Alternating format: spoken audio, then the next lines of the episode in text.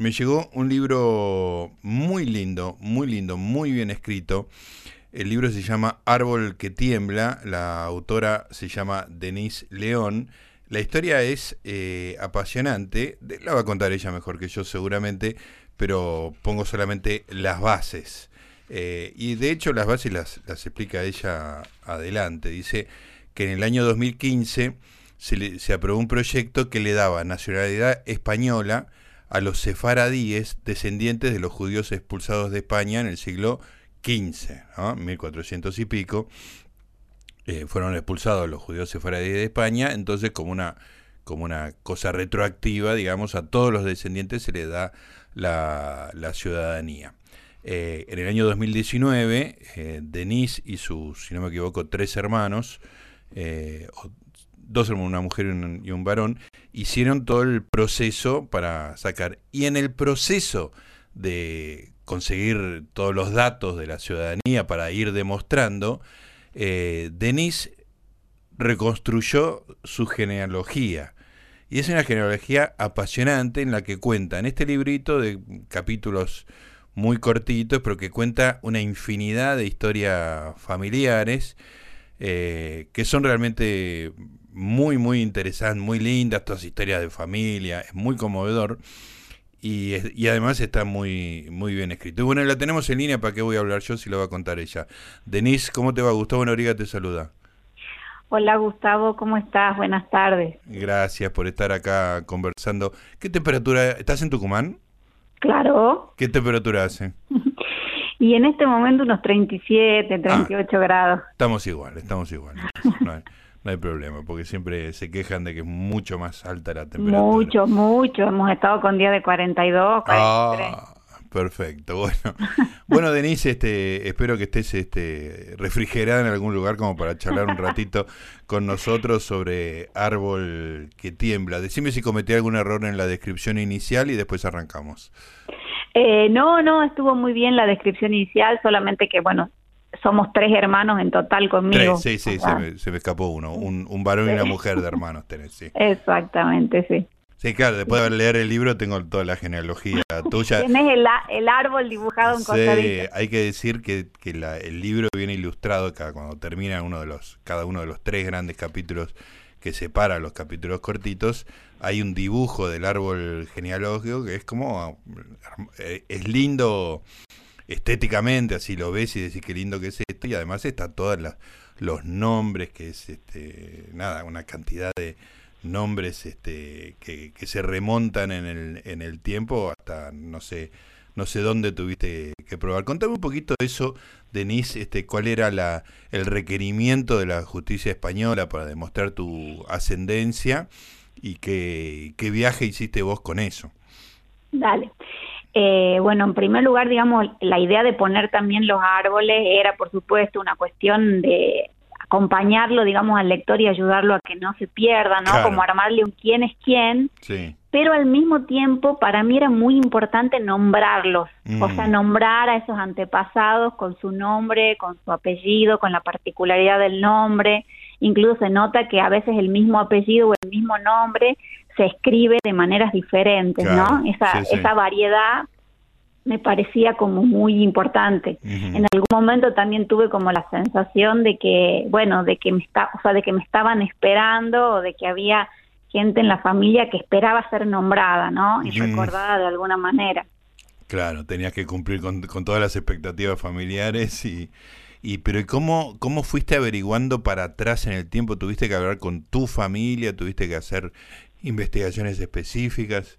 Sí, bueno, ese fue un camino increíble. La verdad que lo de la solicitud de la nacionalidad fue nada más que el principio, ¿no? Como la Ítaca del poema de Cavafi, que me terminó regalando un viaje increíble. Yo no me, no me imaginaba dónde podía llegar.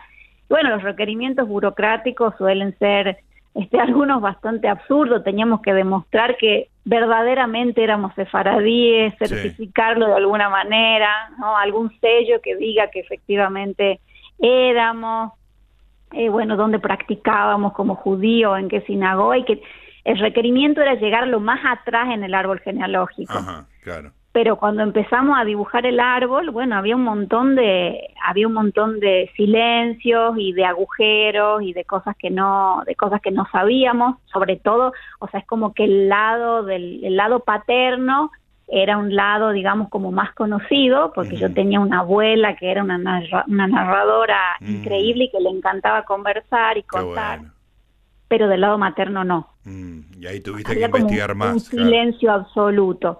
Entonces tuve que empezar a reconstruir y primero, bueno, hablando con, con familiares cercanos, pero era como que yo hablaba con un primo y ese primo me mandaba a hablar con un primo segundo, con un tío, y hablaba con ese tío y el tío me mandaba a otro, o me mandaban a, a alguien que formaba parte de la comunidad del lugar, que no era familiar, pero que quizá había conocido a los familiares.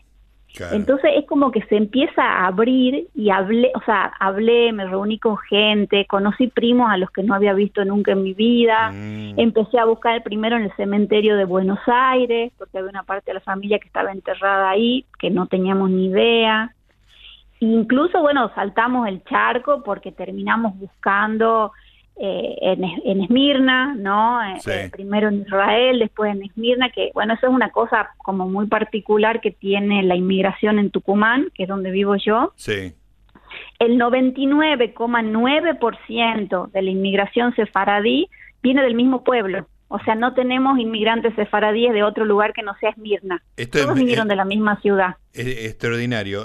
déjame decirte, Denise, que después de leer tu, tu libro, eh, primero me fijé porque eh, vos no decís Esmirna, decís Izmir. Izmir, exactamente. Tuve que ir a Google Maps, encontré que era en Turquía, este, en, la parte más oriental de, Turquía, no, no cerca de Estambul, digamos. No, no este, cerca de Estambul. Después seguí haciendo los deberes, me curiosé un poco tu Instagram y vi que viajaste ahí, que estuviste en algunas tumbas. Bueno, contá un poco porque me parecía muy muy lindo ese viaje físico y real. La verdad que fue maravilloso porque una vez que yo terminé de escribir, digamos, el libro, surgió esta posibilidad del viaje gracias a la generosidad de mi papá. Mm. fuimos toda la familia, o sea, mi papá, mis hermanos, mis hijos, los hijos de mi hermana, o sea, fuimos todos, o sea, volvimos al pueblo donde se había originado la, la historia de la familia de alguna manera, ¿no?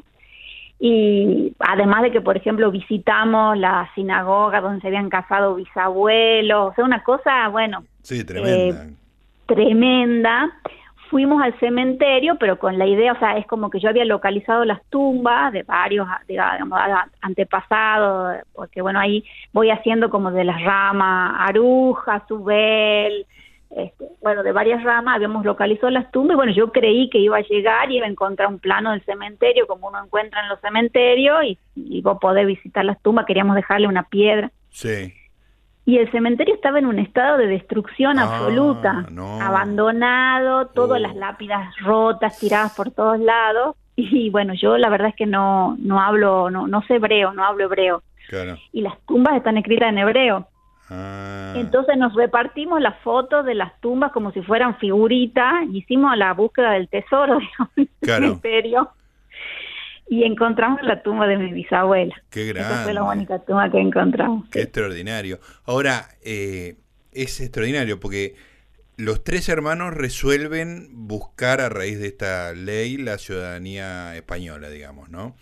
Entonces empieza todo esto y ya se embarca toda la familia en este, este viaje, ¿es parte de ese de esa búsqueda de documentos o, ya estabas este, enloquecida? Eh, bueno, se, se terminaron, o sea, es como que se fueron involucrando de alguna manera todos. Este, incluso mis hijos que son chicos, ellos ayudaron a buscar en el cementerio y ellos sabían que estaban buscando las tumbas de los tatarabuelos.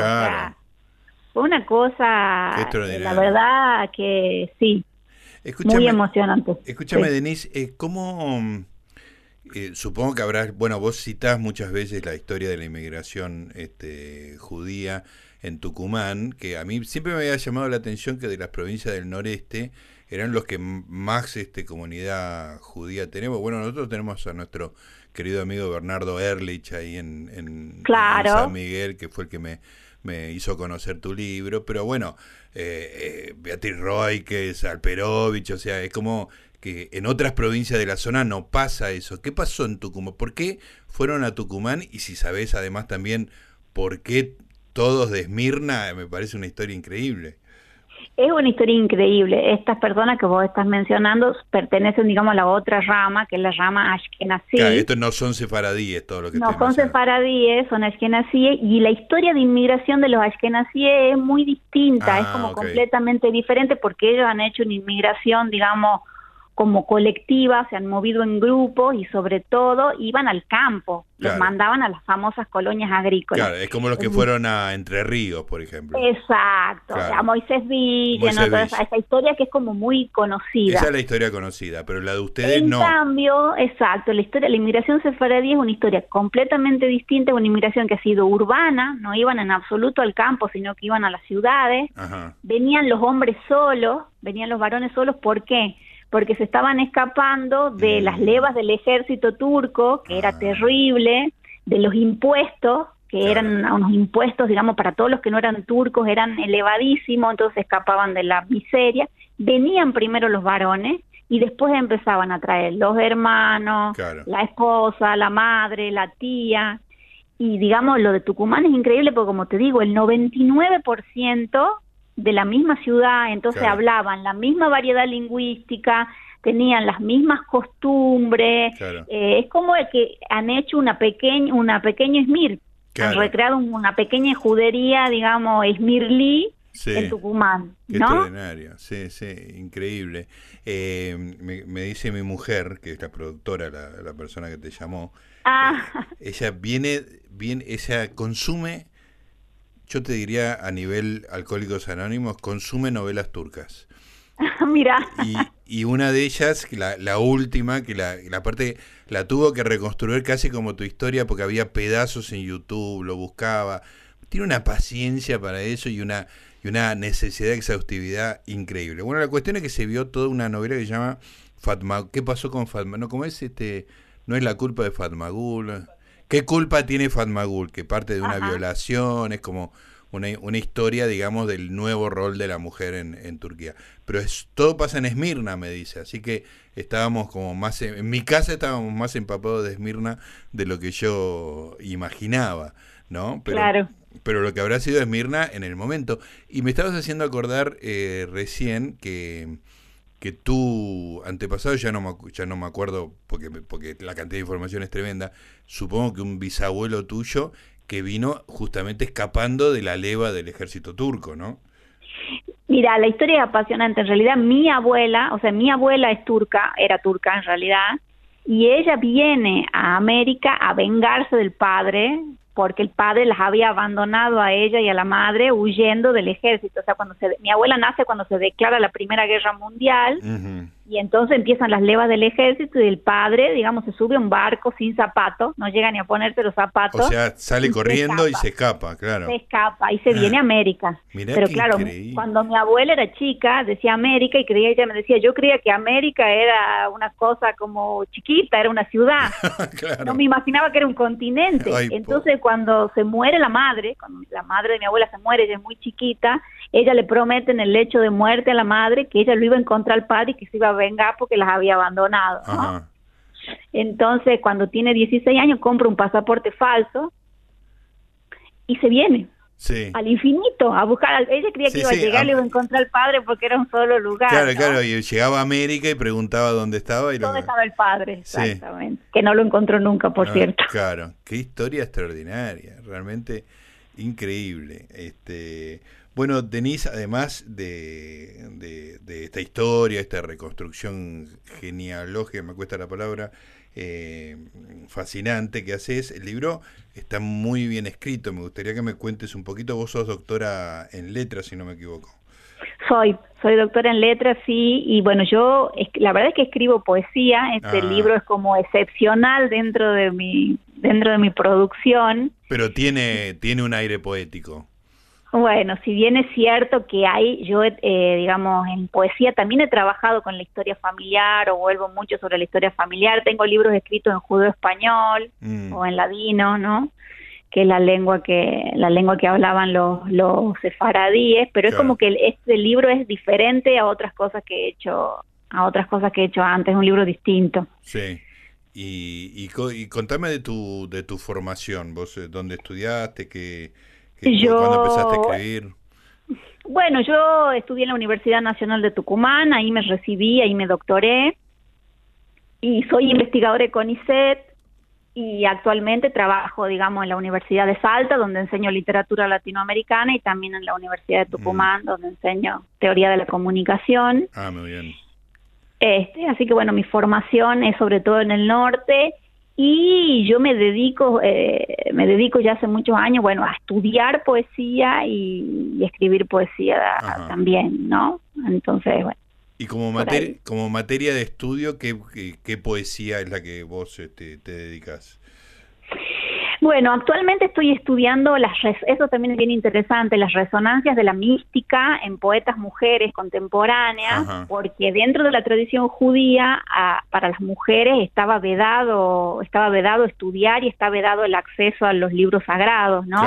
Entonces, a diferencia de la tradición cristiana que tiene místicas mujeres famosas, Juana Inés de la Cruz, Teresa, como Santa Teresa, la tradición judía eh, no tiene, o al menos no tiene que entonces hay que como buscar de, eh, como de así casi como si fuera una novela policial buscar los indicios ahí. Y sin embargo muchas escritoras judías del siglo XX es como que retoman la mm. tradición de los libros sagrados no como que se empiezan a apropiarse un poco de eso. Qué interesante. Y qué qué nombres de dónde son por ejemplo bueno por ejemplo una escritora mexicana Gloria Gervitz que tiene un libro maravilloso de poesía que escribió a lo largo de toda su vida que se llama Migraciones, ah, justamente, claro. ¿no? Sí. Y, y, es un es como un reconstruye la historia familiar, ella por supuesto es nieta de migrantes, pero desde la perspectiva de las mujeres específicamente, ¿no? Como recuperar y además como recuperar un poco esa mirada eh, como oblicua, porque viste que de acuerdo a la posición en la que vos te pones, si estás parado, si estás sentado, si estás acostado, si mirás a las escondidas a través de, un bordecito, lo que ves es diferente, ¿no? Claro y entonces como que esa apropiación que hacen las mujeres de la tradición es como que están mirando siempre como desde el agujerito de la cerradura o están mirando desde un costadito y entonces como que ven otras cosas, ven mm. cosas que los hombres no ven. Claro, una perspectiva distinta te da una, una escritura y una percepción distinta, ¿no? Exacto. Qué bueno. Exacto. Contame un poco, Denise, del, del ladino, porque eso es, es una cosa linda que tiene el libro, vos tenés como unas transcripciones que supongo que serán este, bueno, vos de hecho aclarás que el, tema de las tildes, que no, no existen. Sí. Este, pero que, ¿cómo suena bastante, digamos, parecido al español? Uno entiende cuando lo lee, digamos, ¿no? Pero contame un poco la historia de ese lenguaje, porque uno, o sea, me costaba cerrar la historia de gente hablando así en Turquía, ¿entendés? O sea, eso me, me sorprendía mucho. Bueno, eso es una cosa, digamos, fascinante, ¿no? Eh, se, le llamé, bueno, mi abuela le llamaba ladino, también se le llama judesmo, españolit, le decían eh, nostra lingua también, mm. o sencillamente judío, judío, y es una cosa como muy significativa que a pesar de que son expulsados de España, se llevan la lengua y la conservan durante 500 años, o sea, es como que, la, por supuesto que se, la lengua se está viva, ¿no? Y se transforma, y en realidad es parecido al español, pero tiene muchos elementos del turco, tiene muchos elementos del hebreo, tiene elementos del francés, del italiano, es como una lengua de exilio que va recogiendo todos los desplazamientos de esa comunidad, ¿no? Sí y que es conservada especialmente por las mujeres, porque al no es como que los hombres salían, ¿no es cierto?, al ámbito de lo público, al trabajo y tenían que aprender la lengua local, el turco, el griego. Se mestizaban coloquialmente, digamos, ¿no? Claro, en cambio las mujeres que se mantenían más en el ámbito del hogar, ¿no? Mm, Son las que mantienen de algún modo esta lengua porque les cantan a los hijos, porque cocinan, porque conversan entre ellas, ¿no? Y es como que la mantienen y la alimentan. Hay una hay una escritora sefaradí fabulosa que se llama Clarice Nikoitsky, de origen búlgaro, ¿no? Que escribe, el único libro de poesía que escribe, ella escribía en francés. El único libro de poesía que escribe se lo dedica a la madre y lo escribe en judeo español. Claro. ¿No? Y ella ahí dice, o sea, cuenta cómo cuando ella era chica, la madre le cantaba en judeo español y ella cerraba los ojos, y ahora que la madre está muerta, ella le habla en judeo español y tiene los ojos abiertos, o sea, los ojos de la madre están cerrados porque está muerta, pero ella tiene los ojos abiertos. Claro, qué lindo. Escúchame, ¿y, ¿y cómo es Esmirna hoy? ¿Tiene judíos o todos ellos emigraron? Tiene muy mínimo un porcentaje. Mira, eso, eso, esa parte, digamos, es como muy triste porque antiguamente, o sea, en la época que mis abuelos y mis bisabuelos vivieron ahí, había un circuito de 13 sinagogas. O sea, lo cual quiere decir que la cantidad de población que asistía a esas sinagogas era mucha, imagínate, ¿no? 13 que ese es un circuito que ahora hay un proyecto hermoso que se llama Herencia Izmir que lo está recuperando porque eso quedó todo abandonado y destruido. Eh, y fue como que, las sinagogas quedaron dentro de una especie de mercado turco local que hay entonces ahora se está recuperando ese circuito. Era una comunidad este populosa que tenía dos periódicos bueno que tenían 13 sinagogas una comunidad como muy activa muy vital y ahora el no, creo que no quedan viviendo ahí ni 400, 400 o 500 eh, personas judías aproximadamente, no más que eso. ¿Qué fue la Shoah o, o la emigración lo que lo redujo? En el caso de Izmir no fue la Shoah porque la Shoah afectó sobre todo lo que era la comunidad de Salónica de Grecia, que era una comunidad sefaradí importantísima, pero estaba en, en, Grecia, ¿no? Eso, eso fue un golpe terrible a, la comunidad sefaradí, que siempre fue menor que la nací, y también al ladino como lengua hablada. Pero en el caso de Izmir no fue tanto la Shoah, sino la cuestión de las guerras, ¿no? Del, ejército turco que los obligaba, digamos, los hombres a participar, y la cuestión económica, los impuestos, la pobreza, las enfermedades, ¿no? Que es lo que los impulsa, los y después, por supuesto, la fundación del Estado de Israel. Claro, muchos se fueron a Israel. Muchos se van. Claro, exactamente. Eh, Denise, eh, y el apellido León eh, viene de España directamente, ¿no? Y bueno, creemos que sí. Claro, claro, porque también era como un, perdón, uno de los misterios era, eh, claro, el, el, el, sefaradí permite esa mezcla, ¿no? De apellidos este que tienen una resonancia medio hispánica y que pueden estar... Española, total. Claro, claro. Sí, sí, claro. Claro que sí. ¿Cómo, ¿Cómo se conectaron tus hijos con toda? ¿Qué, qué edad tienen tus hijos? Eh, mi hijo mayor tiene 13 y la menor tiene 9. Ajá, ¿y qué es un plomo esto para ellos o, o hay alguna mm, conexión? Yo creo, bueno, seguro que hay una parte que les emploma, probablemente, pero ellos conocen, por ejemplo, yo, de digamos, mis hijos me pedían cuando eran chicos infatigablemente que les cuente cuentos y cuando se me acababan los cuentos yo le empezaba a contar las historias que me contaba mi abuela, esto que te conté a vos, del padre que se escapó descalzo para tomar el último barco y ella en ese gesto re Pedro Páramo de te prometo que me voy a vengar, ese es un gesto Pedro Páramo, digamos, a full, ¿no? Sí, sí. Y este, yo les he contado eso como si fueran cuentos. Entonces ellos conocían parte de la historia. Mm. Y bueno, y por ejemplo, cuando presentamos el libro acá en Tucumán, que fue hermoso porque lo presentamos en el templo, el mm. templo que han levantado mis abuelos también, el templo de París, y conté la anécdota del cementerio, ellos estaban felices porque se reconocían en la anécdota, ellos ayudaron a buscar, o sea, ayudaron a buscar las tumbas, ayudaron a encontrar la tumba de la bisabuela y esa parte les divirtió, digamos, les gustó. Claro, qué lindo. Era como una búsqueda del tesoro. Sí, claro, pero ah, para atrás en el tiempo, muy muy apasionante. ¿Cuántas generaciones, o sea, si uno lee el libro atentamente se da cuenta, pero este, ¿cuántas generaciones atrás llegaste este, en tu búsqueda? Como seis. Seis generaciones. Por el lado de mi mamá, seis. Seis. ¿Y eso a qué, a qué año de nacimiento llega, por ejemplo? Y a comienzos de 1800. Qué grande, espectacular, muy impresionante.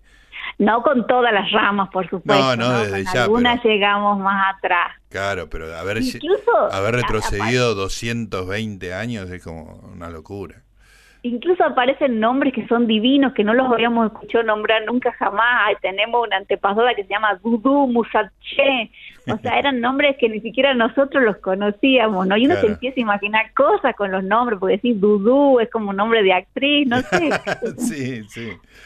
Es impresionante. Bueno, es realmente muy muy lindo. Ahora estoy mirando el, último cuadro, que el cuadro completo, donde que termina en la parte superior del dibujo con Benjamín, Giselle, Perla y Denise eh, León. Bueno, Perla tiene otro apellido, supongo que será el apellido de Casada, este, y, todo lo, lo, que viene de ahí para atrás, este, remontando en el tiempo, llegando a un nombre que siempre me, me fascina, que es Mordecai. Me parece un nombre increíble.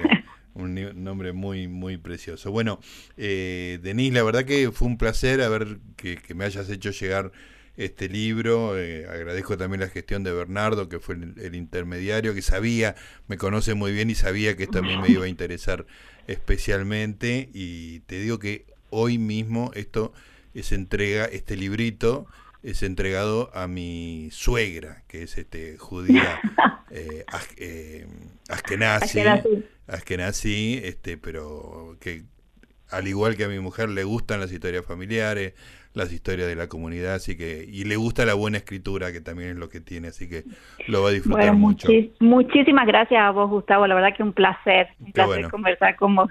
Buenísimo, felicitaciones y te mando un beso, gracias. ¿eh? Dale, un beso, gracias. Chao, chao.